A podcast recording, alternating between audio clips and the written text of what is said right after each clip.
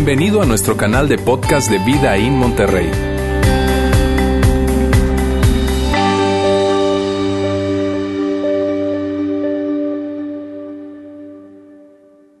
¿Cuántos de ustedes quisieran tener más dinero? ¿Cuántos levantarían la mano? Siendo sinceros, honestos, un poco más de dinero. ¿O cuántos de ustedes quisieran ser más guapos?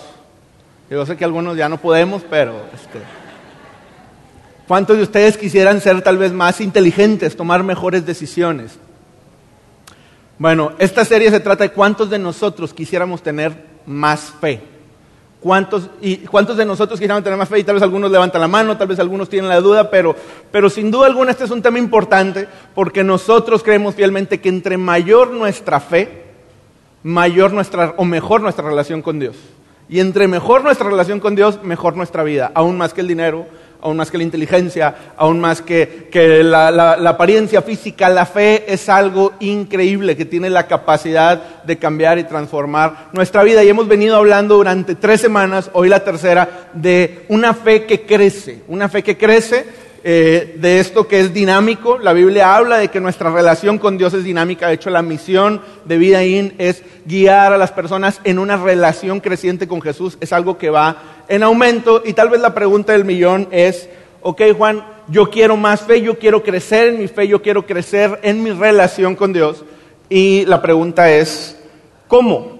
Y nosotros hemos venido hablando durante estas tres semanas de estas cinco cosas, estos cinco elementos que le llamamos los cinco catalizadores, cinco cosas que nosotros creemos sin duda alguna, por ahí dirían científicamente comprobado, que estas cinco cosas hacen crecer nuestra fe. Hemos dicho en las semanas anteriores que no son necesariamente cinco cosas que estén en una lista textualmente en la Biblia, no vienen en estas palabras tal vez, pero sin duda alguna la, las ves aparecer tanto en el Antiguo como en el Nuevo Testamento muchísimas veces, a veces juntas, a veces aislados, a veces con palabras similares a estas, a veces desde una historia o un concepto, pero las vemos una y otra vez y aparte las vemos en las vidas de personas. Cuando tú ves a una persona y dices, wow con la relación con Dios que tiene esa persona, o wow con la fe que tiene esa persona, es difícil ver su historia de fe y no encontrar uno, dos, tres o todos estos elementos dentro de su vida. Y hablamos de enseñanza bíblica práctica, hablamos de relaciones providenciales, de esas personas que se cruzan en nuestra vida y son cruciales para, para crecer en nuestra fe en Dios. Hablamos de disciplinas privadas la semana pasada desde la luz de, de, pasar tiempo con Dios a través de la lectura de la Biblia, de orar, de, de, dar a otros sistemáticamente. Y el día de hoy vamos a estar hablando de estas dos. Espero cumplir en tiempo, espero que no estemos aquí más de tres, cuatro horas. Este, no, no se preocupen, 40 minutos vamos a estar aquí. Y, el día de hoy vamos a hablar de estas dos, ministerio personal y circunstancias cruciales. Ministerio personal no tiene que ver más que con un tema de servicio. Ministerio es una palabra que tal vez no usamos mucho. Cuando escuchamos ministerio público tal vez, o policía ministerial, bueno, estamos hablando de, de, un servidor público o de un policía al servicio. Ministrar significa servir, ministro significa sirviente, ministerio significa servicio. Servicio personal y circunstancias cruciales esas cosas que, que llegan a nuestra vida a veces como un camión que nos atropella y que tienen un efecto de cambiar la dirección de nuestra vida y en este caso en un sentido positivo aun y cuando sean cosas difíciles que atravesamos. Y vamos a ver estos dos catalizadores a la luz de dos historias, dos historias que se encuentran en la Biblia, que espero que hoy vamos a ver bastante de estas historias y espero que si tú no crees al 100% en la Biblia, te entiendo y espero que eso no te desconecte y no pasa nada. Algo útil, de todas maneras, creo que nos podemos llevar todos, seamos muy creyentes en la, en, la Biblia o poco creyentes o nada. Sé que algo útil nos podemos llevar y que algo que nos inspire y nos motive a algo que pueda traer beneficios a nuestra vida nos podemos llevar de este mensaje. Y vamos a empezar con, con ministerio personal. ¿Por qué creemos que el servicio, por qué creemos que el servicio tiene la capacidad de impactar nuestra fe, tiene la capacidad de hacer crecer nuestra fe. Y para eso les platico una historia. Hay una historia que se encuentra en el Nuevo Testamento, la cuenta Mateo, Mateo es uno de los biógrafos de Jesús, Mateo, Marcos, Lucas y Juan cuentan biográficamente cosas que vivieron con Jesús. Y Mateo nos cuenta esta historia y, antes de entrar directamente a esta historia te doy algo de contexto. Había una persona llamada Juan, le decían Juan el Bautista, mi tocayo, y Juan el Bautista era alguien muy polémico, alguien que, que revolucionó sus alrededores con el mensaje que estaba dando, era todo un personaje, historiadores datan de él, no nada más la Biblia, Flavio Josefo, distintos historiadores seculares hablan de que hubo una persona que se llamaba Juan, que le decían Juan el Bautista, y que el rey en ese tiempo, el rey Herodes, lo mandó a matar. Lo mandó a matar porque Juan el Bautista era alguien que estaba incomodando al rey con su mensaje, le estaba diciendo al rey, tú estás en pecado, tú estás en pecado, tú estás en pecado. El rey Herodes junto con su esposa, ya medio hartos, le mandan a cortar la cabeza. Y Juan el Bautista era muy amigo de Jesús. Juan el Bautista era primo de Jesús, era contemporáneo de Jesús, nacieron con meses de diferencia. Sus mamás, aparte de ser familiares, eran muy amigas. Entonces, cuando muere Juan el Bautista, Jesús está muy triste. Imagínate que muriera un amigo muy cercano tuyo. Jesús está muy triste y aquí es donde empieza nuestra historia. Y Mateo nos cuenta que Jesús dice, ¿sabes qué? Me voy a apartar un momento. Me quiero ir a estar solo, quiero alejarme un tiempo, quiero vivir mi duelo por la muerte de Juan, me duele que Juan se haya ido. Y dice la historia que Jesús comienza a alejarse, alejarse del tumulto, del bullicio, del día a día en el cual Jesús estaba metido y Jesús quiere estar un poco solo en silencio. Nada más que había una bronca ahí. Jesús era un rockstar, Jesús era famosísimo en ese momento. ¿Y por qué te digo eso? Porque la historia nos dice que Jesús comienza a caminar, a caminar, a caminar, a alejarse, y no solamente sus doce discípulos lo siguen, no solamente 50 o 100 o 200 personas lo siguen. La historia nos dice que miles de personas, más de 5 mil personas se comenzaron a amontonar detrás de él. No sé si han visto la película de Forrest Gump, que en una ocasión Forrest Gump sale a correr y correr y correr y cada vez es más gente y más gente y más gente y más gente la que se está acumulando detrás de él. Bueno, algo así le pasó a Jesús, que Jesús quería estar solo y cada vez eran más personas y más personas y más personas y Jesús así como que, pues me quiero ir todavía más lejos para que no me sigan y más y más y más lo seguían, al grado que no sé cuántas horas pasaron o días, pero Jesús se alejó y se alejó bastante y nos lo dice la historia, al grado que llegó un punto en donde volteó a ver a la multitud y sintió compasión por ellos y dijo, órale, yo quiero estar solo, pero esta gente tiene necesidades, me viene siguiendo, muchos iban buscando su milagro, se había corrido la voz de que Jesús hacía milagros, sanaba a los enfermos. Entonces Jesús dice, ¿sabes qué? Voy a escucharlos, voy a servirlos, voy a ministrarlos, voy a atenderlos y voy a, a escuchar sus necesidades, incluso a sanar a los enfermos. Y tal vez leemos eso en la historia, y lo pasamos por alto muy rápido. Pensamos que eso ocurrió en una hora, en dos horas, pero eran más de cinco mil personas. Imagínate, yo me imagino eh, quién primero, todos levantando la mano, todos empujándose, yo, yo primero, mi historia, mi necesidad es más grande que la tuya, un tumulto, los discípulos tal vez ayudando a organizarlo y horas y horas y horas, porque cada vez era más gente y más gente. Y típicamente tú le preguntas a la persona y, a, a ti que se te ofrece y te cuentan su historia de hace 60 años, de cómo llegaron. Entonces era algo complejo y los discípulos ya empiezan a caer en este tema de de, órale, se me hace que esto se va a tardar, cada vez son más personas, esto está complicándose mucho y comienzan a decirse entre ellos, dile tú, no tú, no tú, bueno, vamos a decirle todos juntos, y aquí es donde empieza el texto que vamos a ver de la historia.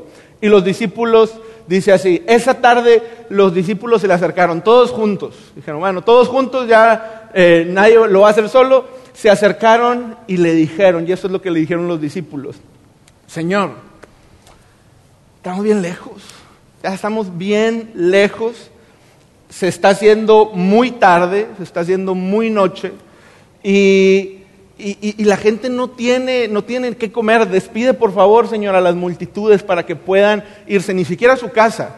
Dice, para que puedan irse a las aldeas, a algún lugar, a buscar eh, asilo, a buscar donde dormir y a, un lugar donde vendan comida, un restaurante tal vez, a comprarse comida, Señor. ¿Qué vamos a hacer con esta gente, ya es bien tarde, ya diles que ya se acabó el show, ya diles que ya se acabó la fiesta, ya diles que hasta aquí, esto, esto, si le seguimos, Señor, va, va a, llegar a, a, las 3, 4 de la mañana, ya, Señor, despide a la gente y que se vayan, por favor, a sus casas para que puedan comer algo, dicen los discípulos. Y me encanta la manera en que Jesús les contesta. Los discípulos están preocupados por la gente, también están preocupados por ellos, ya están cansaditos, pero están preocupados por la gente y Jesús les contesta esto. No, hombre, no, se preocupen. Jesús era regio, por eso. No, hombre, no se preocupen. No es necesario, les dice. ustedes denles de comer. Ustedes denles de comer. ¿Alguna vez te ha pasado que tú estás orando por alguien y que tú dices, Dios, te pido por, esos chavos, porque puedan ser más maduros y, conocer de ti, tener más valores, y que Dios de alguna manera te contesta, sí, claro, tú ve y diles, tú ve y háblales, tú ve y compárteles. O Señor, te pido por la necesidad de esa familia, y, Dios te contesta de alguna manera, pues sí, tú ve y proveeles, tú ve y dales, tú sé esa respuesta o ese milagro. Bueno, así les contestó Jesús a los discípulos. Si están preocupados porque coman, pues no se preocupen, ustedes denles de comer. No sé si imaginan lo sin sentido y lógico y loco que lo, que les está pidiendo Jesús a los discípulos. O sea, eran miles de personas. Entonces los discípulos contestan de una manera que, que es muy real, es muy genuina. Los discípulos contestan como muchas veces, no puedo decir que todas, no puedo generalizar que todos seamos así, o que todos sean así, porque yo sí soy más o menos, pero los discípulos contestan de una manera muy realista y los discípulos contestan así. Señor, y lo ponen con signos de exclamación, o sea, lo gritaron. Y una cosa fue lo que dijeron y no me imagino ni qué pensaron. Pero si lo único que tenemos son cinco panes y dos peces.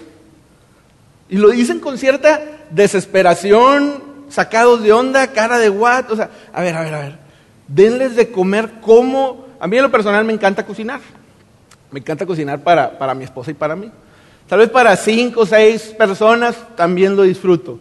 Para 20, para 30, para 50, imagínate para miles de personas. De entrada, el dinero y cómo compramos y esto y el otro y luego cocinarlo. Pero lo único que tenemos son cinco panes y dos peces. Yo creo que los, los discípulos están pensando, ¿qué, ¿qué le pasó a Jesús? O sea, ¿cómo rayos? ¿Cómo rayos vamos a hacer eso? No tiene sentido, es ilógico. Y sabes, me encanta la respuesta de los discípulos porque ahorita estamos hablando de servicio.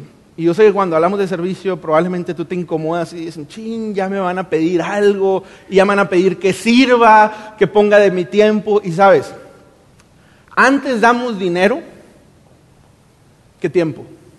Antes damos dinero cuando incluso, y aquí en la iglesia hacemos algo increíble que se llama Be Rich, que es una campaña de generosidad. Y un día hablamos de dar económicamente y otro día damos de, de poner nuestro tiempo y servir. Y yo sé que es más complicado lo segundo que lo primero. Yo sé que tú estás pensando, Juan, si tú supieras cómo es mi semana, si tú supieras cómo no me alcanza la gasolina y tú quieres que gaste más gasolina, si tú supieras cómo no tengo cabeza para mis hijos y para mi trabajo y tú quieres que yo sirva en otras cosas, si tú supieras que yo no, no me gusta eso, no tengo mucho talento, siento que soy penoso, que no puedo, si tú supieras, si tú supieras, y sabes, te contesto, no solamente sé, sino que lo comparto y te entiendo. Lo comparto y te entiendo porque, porque yo también soy así. O sea, cuando a mí me dicen, Juan, ¿Qué vas a hacer el domingo 23 de, o, qué día es hoy? El domingo 17 de, marzo. Eh, te toca dar el mensaje. Yo no contesto, No, debería no decir, no le vayan a decir a, la, gente aquí que yo digo, que yo estoy diciendo eso. Yo, yo a veces no lo contesto, pero lo pienso, digo, ay, ¿a qué horas? ¿Y a qué horas voy a hacer las notas? Y no sé si vaya a tener tiempo. Y la verdad es, y lo soy bien sincero, estoy cansado. Y sé que muchos de ustedes también. Y, me encanta la respuesta de los discípulos, porque la respuesta de los discípulos no es una excusa, es una realidad.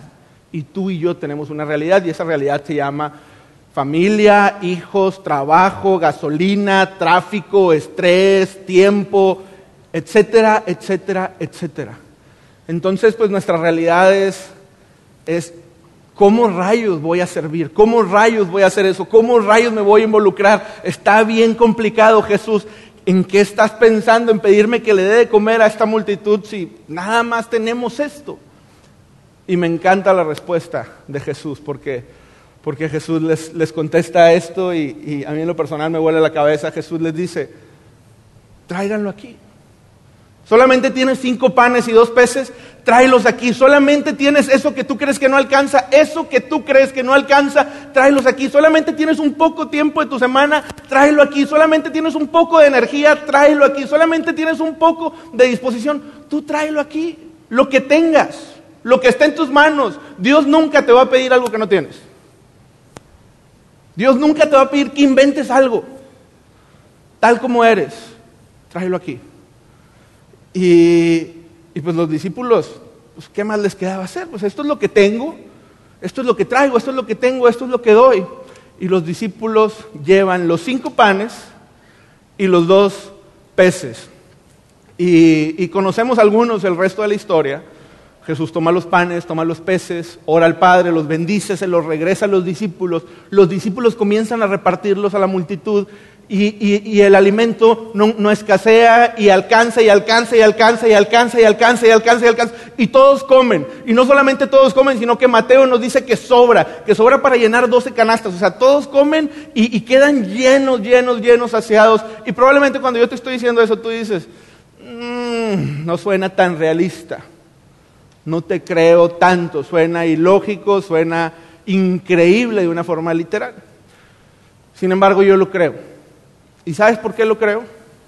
Y lo creo fielmente porque yo lo he vivido.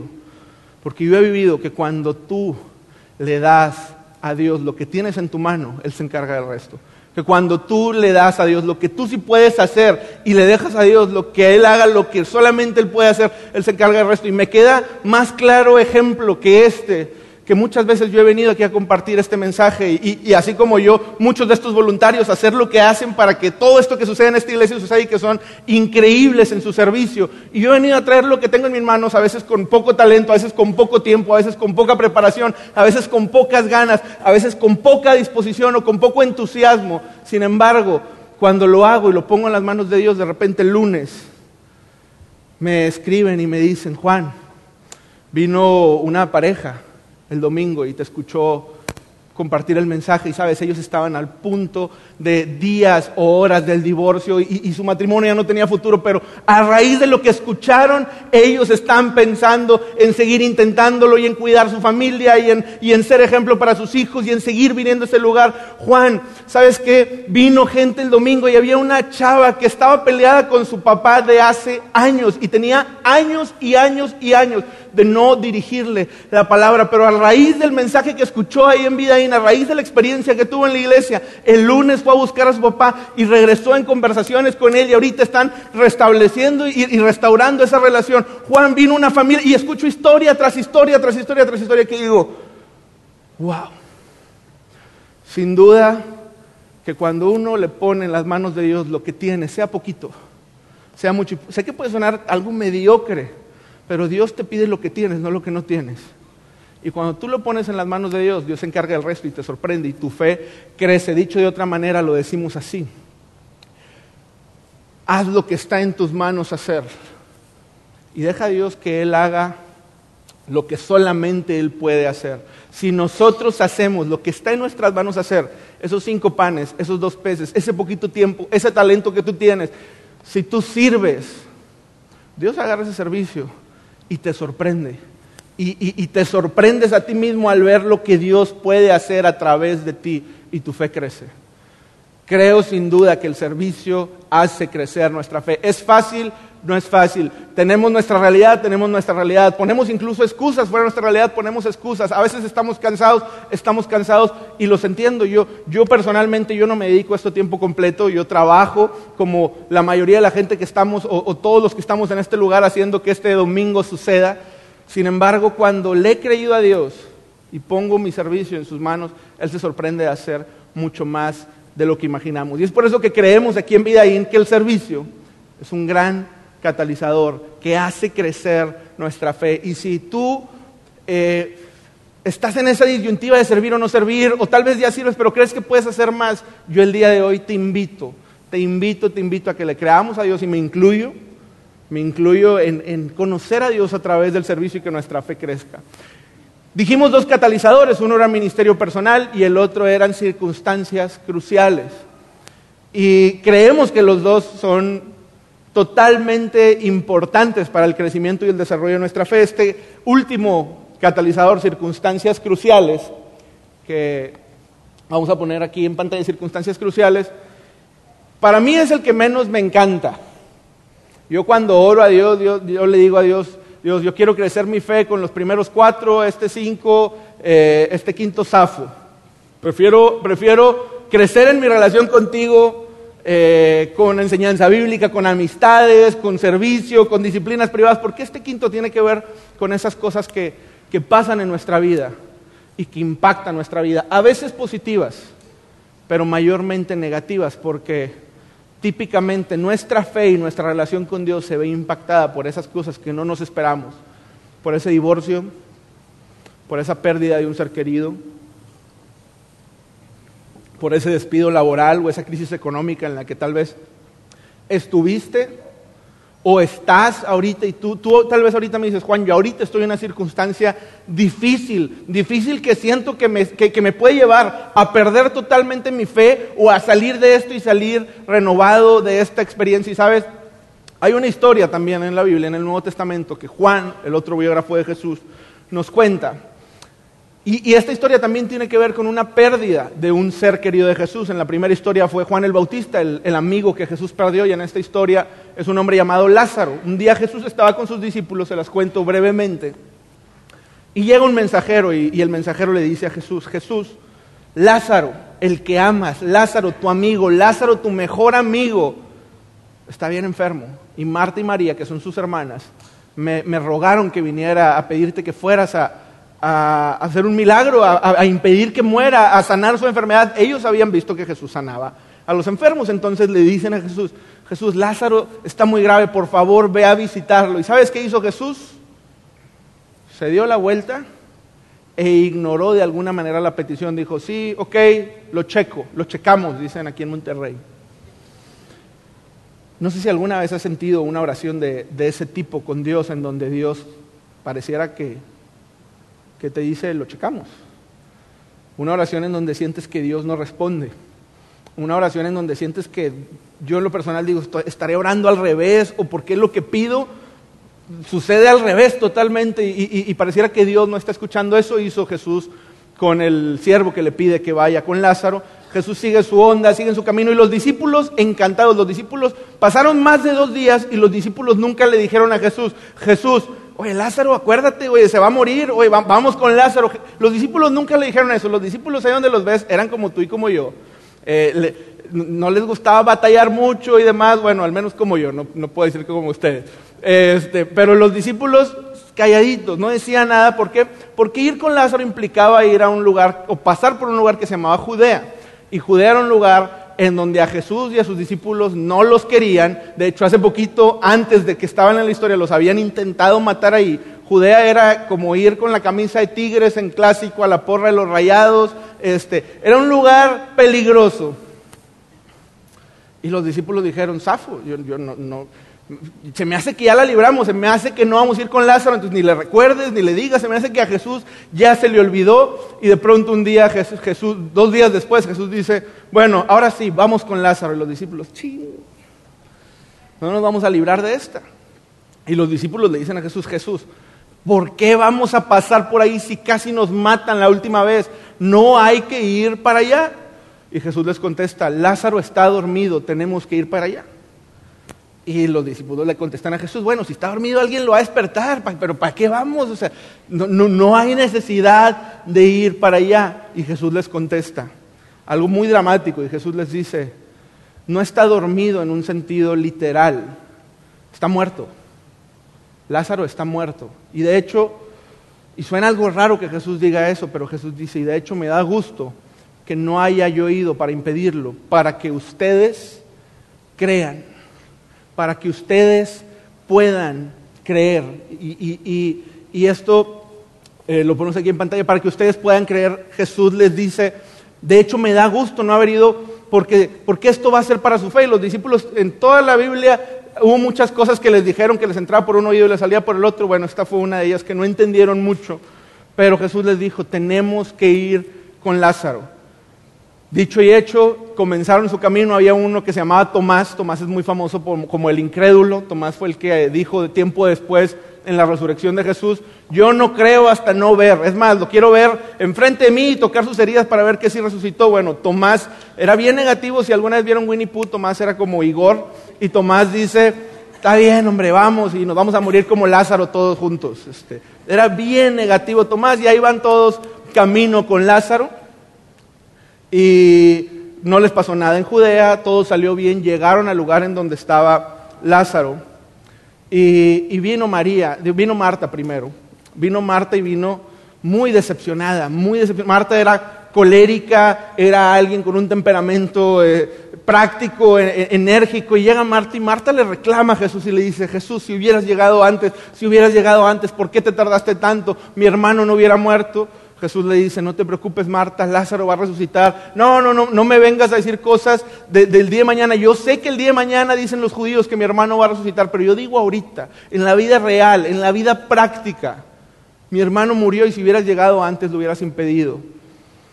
Marta se va y después llega María a su encuentro y María no llega reclamando igual que Marta.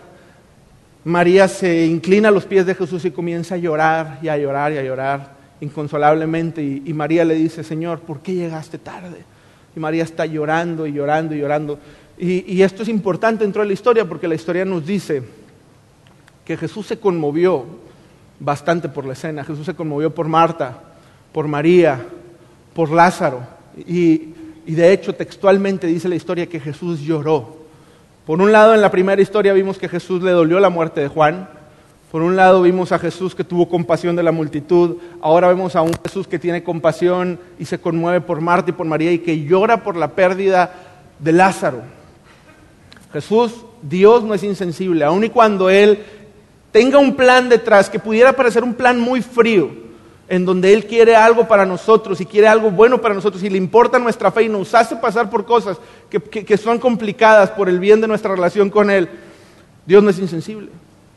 Y Jesús está ahí en esa escena, manda a quitar la piedra que está tapando la tumba de Lázaro, hace una oración al Padre, dice Lázaro sal fuera.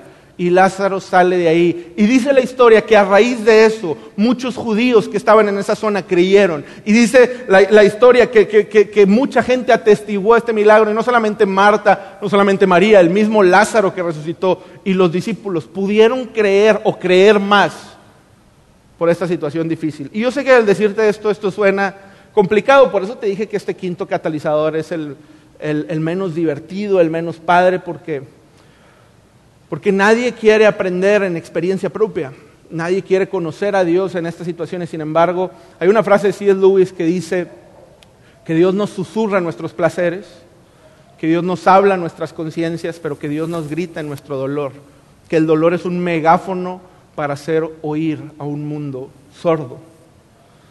Y la realidad es que muchas veces nosotros somos tan duros que solamente podemos conocer a Dios a través de la experiencia. Y a veces no tiene nada que ver con nuestra dureza, a veces es simplemente la soberanía de Dios. No te estoy diciendo que si ahorita estás pasando o has pasado, o el día de mañana que pases por una circunstancia crucial, tenga que ver necesariamente contigo.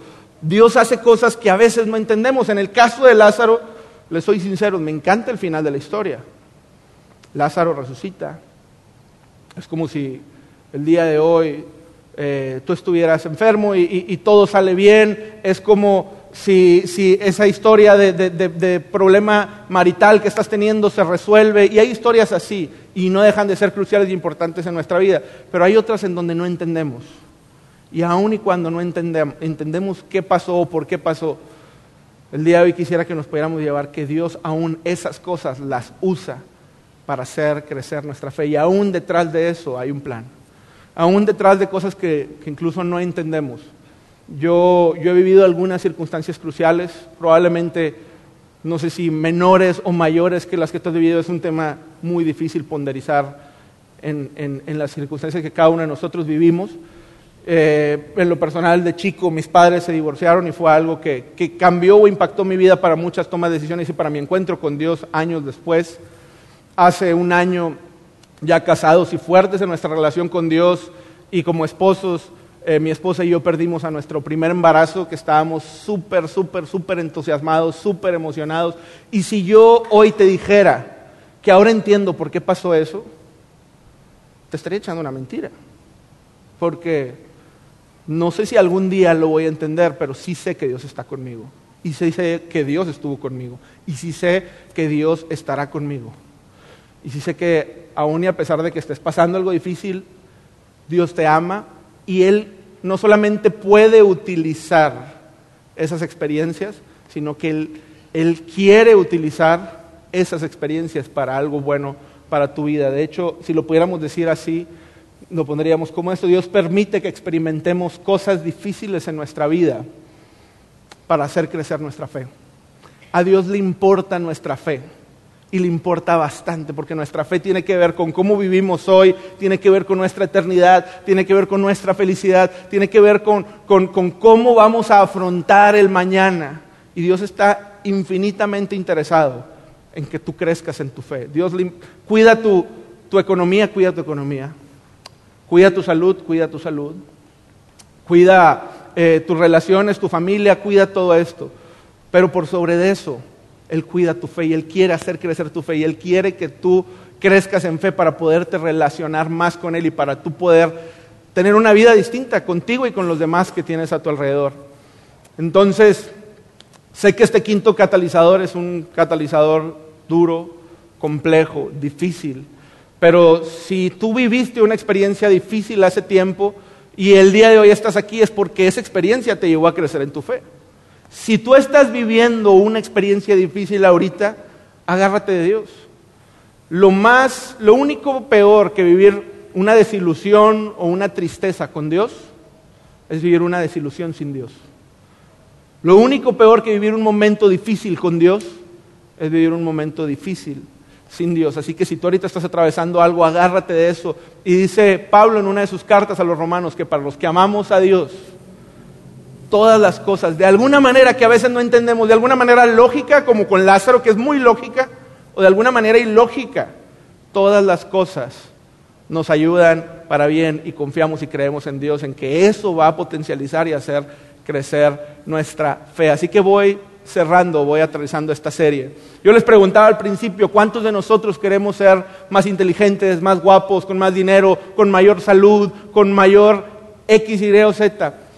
Pero la pregunta importante es, ¿cuántos de nosotros quisiéramos tener mayor fe? Y, sin que la respondan, yo sé que la mayoría o todos nosotros contestamos positivamente esa pregunta. Yo quiero tener más fe, quiero estar más cerca de Dios. Y por eso hemos hablado de estas cinco cosas. Y sabes, mucha gente en esta iglesia, y cuando digo mucha me refiero más que toda gente que tiene tiempo asistiendo a una iglesia, ya sea católica o cristiana, nos ha hecho la pregunta o se ha hecho la pregunta o tiene la inquietud de, me gusta Vidaín, me gusta lo que sucede, me gusta la música, me gustan los mensajes, me gustan muchas cosas, pero ¿qué más hay? yo cómo crezco. Hay una pregunta que es, eh, ¿qué hay con el crecimiento espiritual? ¿Cómo maduro? ¿Cómo crezco en mi relación con Dios?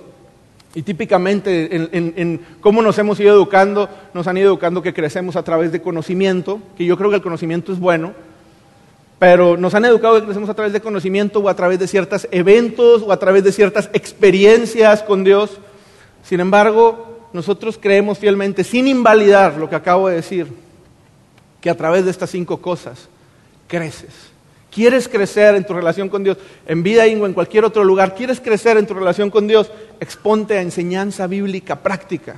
Sabes, a mí me encanta la teología, pero ¿qué onda con la Biblia aplicada a tu matrimonio, a tu trabajo, a cómo vives como, como ciudadano en este lugar y cómo te relacionas con tus vecinos? Enseñanza bíblica práctica. ¿Quieres crecer en tu relación con Dios? Exponte a, personas que te agreguen valor a personas en grupos pequeños, a personas que sepas que, van a ser una influencia positiva en tu vida. ¿Quieres crecer en tu relación con Dios? Vive estas disciplinas privadas, ora, lee la Biblia, pasa tiempo con Dios. Y por último, en estas dos que hemos hablado, las otras tres, si no tuviste la oportunidad de estar con nosotros, te invito a ver los mensajes completos.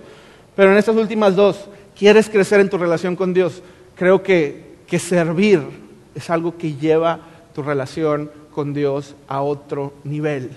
Servir es algo que lleva tu relación con Dios a otro nivel. Y este es un lugar, y lo puedes hacer aquí o en otra parte, y, no, estamos forzando ni incomodando a alguien, pero, pero sí me gustaría hacer la, la mención o el comentario. Este es un lugar increíble para poner en práctica este cuarto catalizador.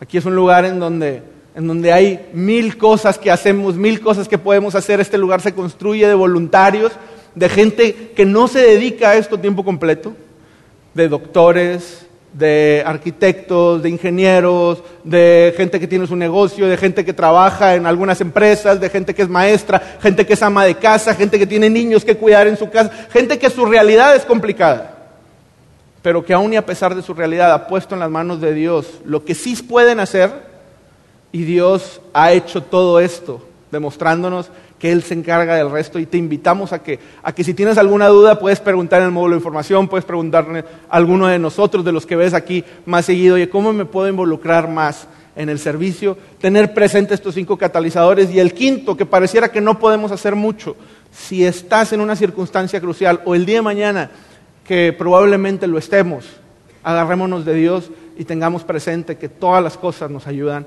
para bien. Acompáñenme a orar. Dios te amo Muchas gracias esta, esta tarde, Dios, porque tú nos amas, porque tú nos cuidas y porque tú tienes cuidado de todas las áreas de nuestra vida, pero que tú a través de esta serie nos demuestras que nuestra fe es algo muy, muy, muy importante para ti, porque tú nos amas y porque tú sabes que si nuestra fe crece, todo lo demás en nuestra vida se ve impactado. Aún y estemos en dificultades, aún y estemos en problemas, y nuestra fe está firme, Dios. Podemos atravesar cualquier valle, cualquier complejidad, cualquier problema, Dios. Así que te pido por la vida de cada uno de los que estamos aquí, Dios, ayúdanos a ser intencionales en buscar cómo crecer nuestra fe. Ayúdanos a ser intencionales en servir, en poner nuestras manos, nuestros talentos, nuestro tiempo, sea poco, sea mucho, para conocerte a ti a través del servicio, Dios. Y ayúdanos a conocerte a través de lo incierto. Ayúdanos a verte en lo incierto, Dios, porque Tal vez algunos de los que estamos aquí estamos experimentando cosas difíciles y queremos verte, Dios, queremos verte ahí en medio de esa situación que puede ser compleja o sin sentido, Dios. Queremos sentir que estás con nosotros, Dios. Te lo pedimos en tu nombre, Jesús, y que podamos llegar con bien a casa. En tu nombre, Jesús. Amén. Gracias por haber escuchado este podcast de Vida en Monterrey. Si deseas escuchar estos mensajes en vivo, te invitamos a que nos acompañes todos los domingos a nuestro auditorio para más información sobre nuestra ubicación y horarios, entra a vidainmty.org o síguenos en nuestras redes sociales como Facebook, Twitter e Instagram. Nos vemos la próxima semana.